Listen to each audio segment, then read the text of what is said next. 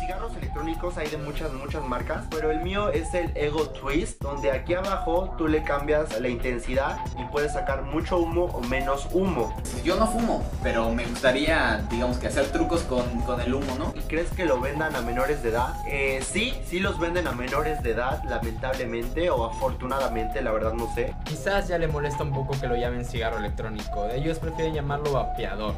Es un nombre menos denigrante según ellos, aunque la verdad no veo la diferencia. Tengo 13 años y quiero uno, ¿se podrá que me lo den? Pues es muy sencillo, solamente le debes de preguntar a tus papás, oye, papá, mamá, quiero un cigarro electrónico, no hace daño, está súper padre, y pues este, me lo compran y yo creo que te lo van a dar. Cuenta de que la mayoría se volvían obsesivos con el cigarrillo electrónico.